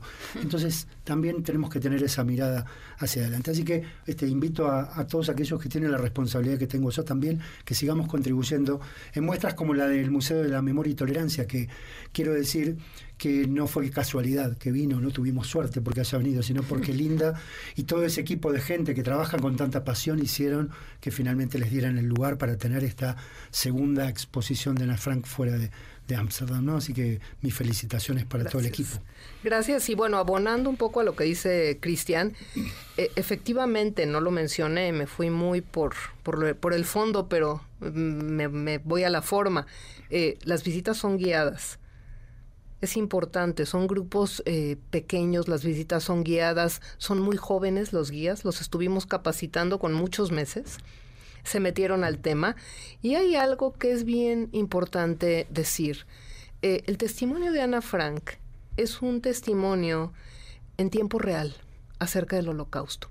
No te lo cuenta un sobreviviente. El sobreviviente le adhiere su dolor, su culpa, su frustración de pronto el horror, el horror sobrevivido, literalmente, ¿no? Exactamente. Aquí es una niña con una mirada esperanzadora que cree que va a sobrevivir, que cree en la bondad del, de, la, de los humanos, y así lo dice varias, en varias ocasiones. Entonces, la misma narrativa, a pesar de su complejidad, se vuelve muy ligera. Y por eso la exposición es una exposición que se visita casi casi de manera gozosa. Estás sufriendo porque conoces el desenlace. Pero es muy empática la narrativa porque ella no adhiere dolor. Es muy fresca la mirada de Ana Frank. Oye, a ver, eh, cuando, cuando son, cuando uno se enfrenta, digamos, a estos personajes como Ana Frank o a, o a libros fundamentales en la, en la historia, digamos, del pensamiento humano, de repente los lee tres o cuatro veces a lo largo de su vida y cada vez que lo lees algo diferente te queda, ¿no? O sea, algo, algo diferente te llama. Eh, Ana Frank es un, el diario de Ana Frank es uno de ellos. Para ti hoy, ¿quién es Ana, Linda? ¿Cómo me ha enseñado? Te lo digo, ¿cómo me ha enseñado? Eh, percibo un alma iluminada, sin duda. Este, esta niña fue un ser especial eh, trasciende por casualidad. Una de sus protectoras rescata el diario. Y para mí Ana es eh, una invitación a la acción definitivamente. a mí la exposición me conmueve, pero me compromete. Y precisamente le platicaba a Cristian sobre los próximos proyectos, porque definitivamente una exposición como Ana Frank eh, pues debe estar eh, debe de, estar seguida de otras igual de poderosas entonces nos deja un compromiso enorme. Ana nos vino a cambiar la vida a todos qué bonito incluidos bueno todos los colaboradores del Museo de Memoria y Tolerancia la verdad es que estamos celebrando su presencia en, nuestro museo, pero aprendiéndole mucho. Qué bonito, Linda. Eh, para, para ti, eh, cuéntame un poquito. O sea, el, personaje de Ana, o sea, más allá de... De lo que significa. Yo creo que, que, es, este, es un gran disparador, ¿no? Es un gran disparador de conversaciones, ha sido un catalizador, un gatillo para poder charlar sobre cosas que a veces no están tan claras. Creo que sin saberlo ha facilitado la inclusión de, mucha gente en este mundo y creo que, que sirve de, anécdota, sirve de, ancla para poder tomar esa enseñanza del pasado y llevarla hacia un futuro mejor. Creo que, que ha sido eso, ¿no? Creo que, que es una nota de esperanza y esa nota de esperanza ahí seguirá por generaciones y generaciones. Ha sido realmente un cambio o una mirada muy interesante de cómo rescatar de una tragedia tan tremenda como un genocidio y cómo rescatar lo positivo y salir Sí, esa historia maravillosa, ¿no? Sí, esa historia. A ver, eh, la gente que eh, tenemos 10 pases dobles, eso está buenísimo. Para, Bienvenidos. Para, la, que vayan a visitar la exposición eh, Ana Frank Notas de Esperanza, lo único que tienen que hacer es mandarnos un mensaje al nuestro WhatsApp 5543-77125 eh, diciéndonos nada más pues que quieren ir, su nombre completo y la producción se va a comunicar con, con ustedes para darles indicaciones. Está abierto de martes a eh, domingo, ¿no? Sí, claro. De marzo a domingo. O sea, como, como, buen museo solo cierra los lunes. Como buen museo, solo cerramos los lunes y quisiéramos abrir para recibir a más gente. Entonces, los, a partir de las... No de, la mañana. De las... Eh, exacto. De martes a viernes de 9 a 6. Exacto. Y fines de semana de 10 de la mañana a 7 de la noche. Hay que, supongo que hay que hacer Sí, sí, pueden, por supuesto, pueden comprar sus boletos en línea.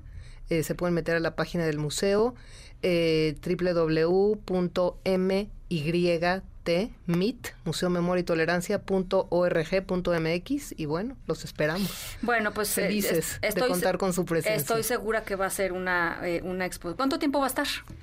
Pues es excelente tu pregunta porque bueno, la exposición está planteada hasta fines de este año. Okay pero ha sido tal la exigencia y, la aceptación del público que, vamos a ver qué sucede. A ver si se puede... Capaz que la prolongamos. Ya nos ha sucedido con otros proyectos como eh, la famosísima exposición LGBT más Identidad, Amor y Sexualidad, que acabó prolongándose seis meses. No la podíamos cerrar.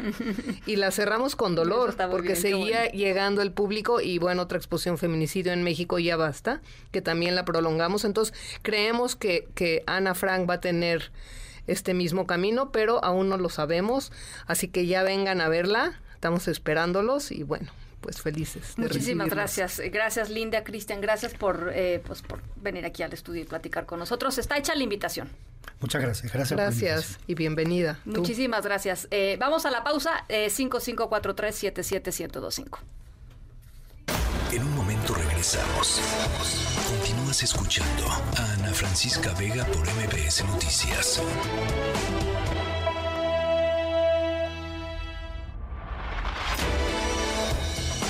Ya estamos de regreso. Ana Francisca Vega, en MBS Noticias. ¿Cómo carajos? Finanzas personales con Adina Chelminsky. Adina Chelminsky. Eh, Ana, Francisca Vega, te extrañé, extrañé a todo tu auditorio. Yo también te extrañé muchísimo, me da mucho gusto que estés de vuelta. Eh, y, con, una pregunta fundamental, eh, Adina, que es, ¿qué te hubiera gustado saber eh, sobre, sobre la lana hace, hace algunos años? Como sabes, Ana Francisca, hace pocos días cumplí 50 años. Apenas, apenas. apenas, literalmente la semana pasada. Y fue un periodo de muchísima reflexión, un, un par de días de muchísima reflexión, porque justamente cuando es tu cumpleaños a lo mejor no, no lo celebras mucho, pero sí es un momento para ver para atrás y para ver para adelante y sobre todo cuando cambias de década.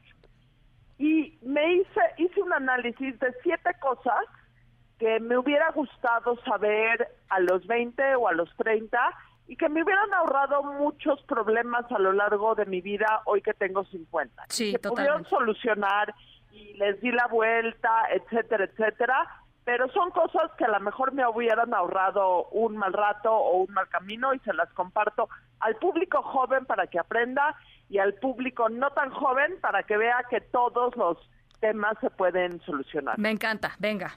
Hubiera empezado antes a tener un historial crediticio. Sí. Durante muchísimos años fui el adicional de la tarjeta de crédito de mi marido, aunque ganaba mi propio dinero, pero era mucho más fácil ser la adicional en su tarjeta de crédito grave error, porque hoy por hoy, a mis 50 años, tengo un monto de crédito disponible bajísimo en caso de que llegue a tener un problema.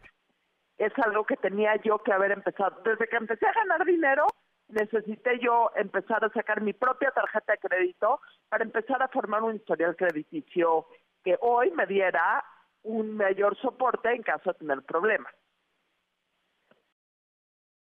tenía que empezar a organizar mis papeles financieros, tanto físicos, porque cuando yo era joven eran impresos, como electrónicos, desde mucho tiempo antes. Sí. Jóvenes, no tan jóvenes, hagan un archivero para los papeles físicos y hagan un archivo con diferentes archivos para sus documentos, sus recibos electrónicos, desde el recibo de luz hasta los recibos de los impuestos, hasta eh, recibos electrónicos de todos los pagos que hagan, tengan ya un sistema. Es mucho más fácil empezar con un sistema que un día darte cuenta que tienes tres mil correos electrónicos de recibos y no sabes cómo empezar a organizar.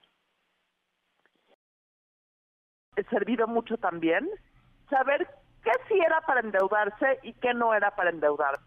Y me refiero a desde meses con intereses hasta para qué pedir crédito y para no y para qué no pedir crédito. Creo, volteando para atrás, que hay muchas cosas en mi vida que compré a meses sin intereses o que pedí créditos de nómina o que pedí créditos personales que la verdad no eran para tanto.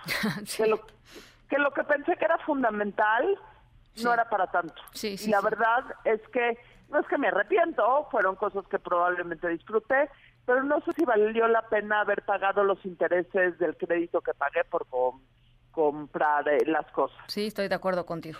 Siguiente punto, y creo que para mí es el más importante y el que más me ha sembrado. A ver. Debí haber tenido un testamento mucho tiempo antes del que lo tuve.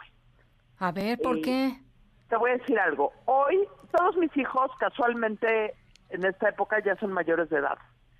Pero hoy que volteo para atrás y que me doy cuenta que mi primer testamento lo hice a los 40 años, cuando tenía tres hijos chicos, que en caso de que yo faltara eh, y mi marido, que es una posibilidad siempre, ¿eh? siempre es una posibilidad, los hubiera dejado eh, digo, no desprotegidos en cuestión de dinero, pero de trámites legales, de trámites de herencia, en tema de la patria su tutor, y la, tutela. me da me da escalofríos pensar qué hubiera pasado. Digo, ahorita ya es un tema eh, que no necesito preocuparme, sobre todo en el tema de la tutela, porque mis hijos ya son todos mayores de edad. Pero ahorita digo, qué irresponsabilidad de mi parte haber estado en este limbo durante tanto tiempo. Híjole, ya me voy a hacer mi testamento, Adina. sí, me sí me dan escalofríos pensando que, que, que durante 15 años de su vida mis hijos estuvieron completamente desprotegidos si algo llegaba a pasar. No pasó nada, pero regresamos al punto de que si hubiera pasado algo hubiera sido terrible. Sí. Eh, bueno, nos dejas, eh, sí, aprendizajes. Yo, yo creo que eh, a, mí lo que me hubiera gustado saber, y, y, lo dije al aire hace ratito, Adina, es el tema de, de, o sea, a mí sí me hubiera gustado eh, que alguien me dijera, a ver, Ana, sí se puede ahorrar, ¿no? Aunque se puede ahorrar poquito, ¿no? Porque cuando uno va empezando su vida laboral, ¿no? Los salarios igual y no son los mejores, lo que tú quieras. Eh, pero, pero ahorrar desde, desde muy temprano y poderlo invertir, porque luego uno ahorra y lo deja en el banco y esa es la mejor manera de no ahorrar nada, ¿no? Absolutamente. ¿Por qué no hablamos de eso la semana que entra? Sí, me gusta. ¿Por qué no hablamos de los mitos del ahorro y cómo siempre puedes ahorrar un poco? Estoy, estoy completamente de acuerdo. Entonces, bueno, eh, la, la, participación de Dina la subimos eh, como siempre a, la página de MBS. Eh, ¿Algo más ibas a decir, querida? Último punto quiero decir que a lo mejor suena un poco romántico, pero no lo es porque las finanzas personales, bueno, a lo mejor sí es, las finanzas personales son finanzas, pero también son personales, que muchas veces me preocupé de muchas cosas materiales que no me tuvo que haber preocupado.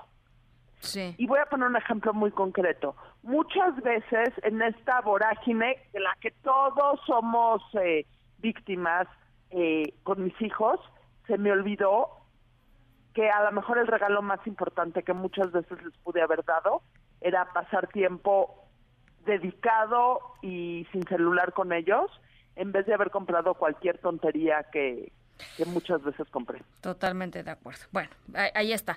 Eh, mi querida Adina, eh, feliz cumpleaños al aire, porque te felicité en, en, lo, en, lo, en lo personal, digamos. En lo particular. Pero, pero eh, que cumplas muchísimos más con muchísima salud y siempre con esa luz y esa cosa hermosa que tienes de, de hacer que cuando uno se sienta con Adina y ustedes este, quizá no la conozcan en, en vivo y en directo, pero cuando uno se sienta con Adina, eh, de veras se, siente, Adina, como toda la atención está puesta en, ti. Y eso es maravilloso, güey. Es maravilloso sentarte con una persona que sabes que te está escuchando. Y así eres tú. Eso siempre me ha dado la, impresión y eres una verdadera luz. Te agradezco mucho. Gran regalo de cumpleaños me acabas de dar ahorita. Te mando un abrazo, querida, Con, muchísimo cariño. A las 7 con 48. Ana Francisca Vega, NMBS Noticias.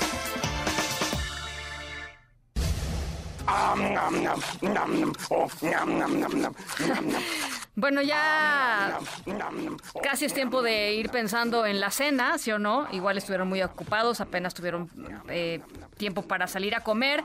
Eh, pero nuestra historia sonora tiene que ver justo con un hombre que decidió eh, salir a comer un platillo específico y eso se convirtió en una noticia internacional. Si ustedes vieran este platillo seguramente no entenderían qué tiene de notable, pero una vez que les digamos de dónde viene la comida y quién es el comensal que hizo eh, noticia por probar esta comida, van a entender por qué es un suceso tan importante. Estábamos hablando de radioactividad, ¿se acuerdan? Bueno, nuestra historia sonora trata sobre comer. Eh, una gran prueba para ver qué tan hambrientos están, porque tal vez se les vaya el apetito cuando sepan de qué comida estamos hablando. Las 7 con 49. Ana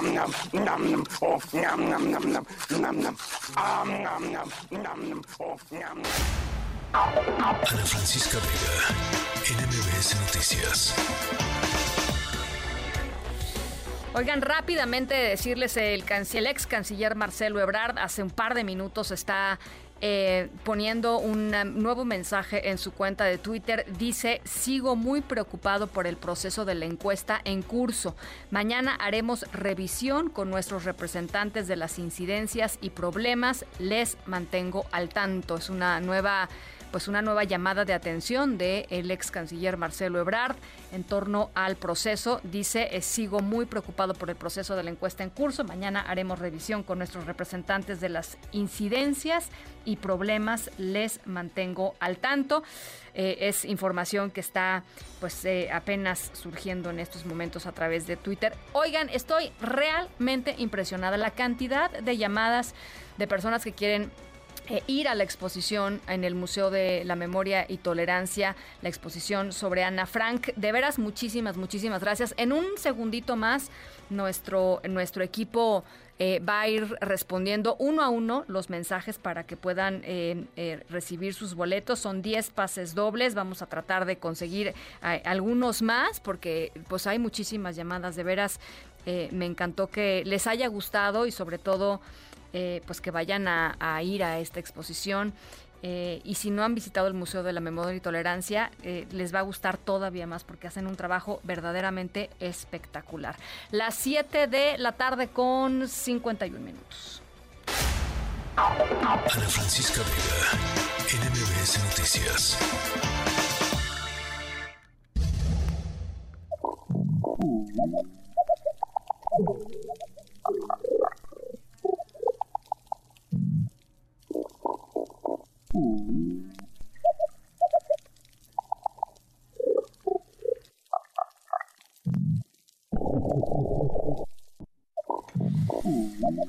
Bueno, estamos escuchando, me encanta esta grabación, es una grabación reciente del interior de un arrecife de coral en el océano em, eh, y pues los peces, los arrecifes son una parte importante de nuestra historia sonora.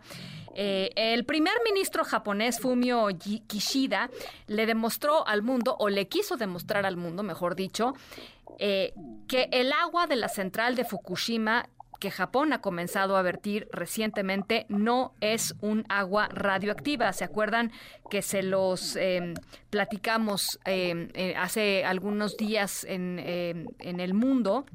Eh, decidió Japón pues tirar después de un procesamiento muy importante durante muchos años de verter agua eh, pues dice Japón ya no radioactiva al océano y cómo quiso demostrar el primer ministro japonés esto bueno pues comiéndose un sushi proveniente precisamente de estas aguas enfrentito de donde están eh, vertiendo eh, las aguas en cuestión, las polémicas aguas, y lo hizo, por supuesto, con todas las cámaras del mundo. El primer ministro se comió un sashimi de pescado blanco acompañado de arroz, hizo un llamado a que se apoye a la industria del pescado de Japón, que ha sufrido un golpe importantísimo en términos de su reputación con justamente el vertido de las aguas de Fukushima. El primer ministro Kishida va a viajar esta semana a Toyosu, que es la principal región pesquera de, de Japón, en donde nuevamente va a comer pescado local frente a la prensa. ¿Por qué? Pues porque además China ya está tratando de, eh, pues de bloquear las importaciones de pescado de Japón. En fin, la, cosa se le puede complicar seriamente a la economía, a la economía japonesa. Así es que el primer ministro Fumio Kishida decidió comerse un sushi frente a las cámaras para asegurarle a todo el mundo que si él se los come, ¿no? Dice, como diciendo, si yo me como el, el pescado, pues claramente no tiene radioactividad porque yo no me comería un pescado radioactivo. En fin, así, así las cosas por allá en Japón. Las 7 de la tarde con 54 minutos. Gracias por acompañarnos. Se nos acabó el tiempo. Por cierto, antes de irnos rapidísimo, Paul McCartney abre otra fecha en México. ¿Cómo se nos fue eso? Paul McCartney abre la fecha en México eh, y esperemos que sea un gran concierto. Va a ser el 16, ¿no? Me parece. La primera fecha es el 14 de noviembre. La segunda fecha de Paul McCartney el 16 de noviembre. Así es que eh, seguramente volarán los boletos como en la primera fecha.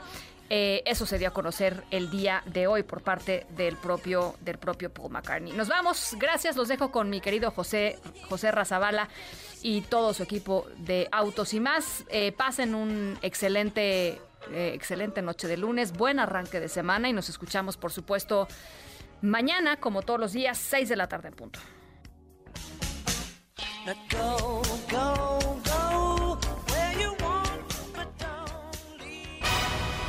MBS Radio presentó Ana Francisca Vega. Información para todos. MBS Noticias.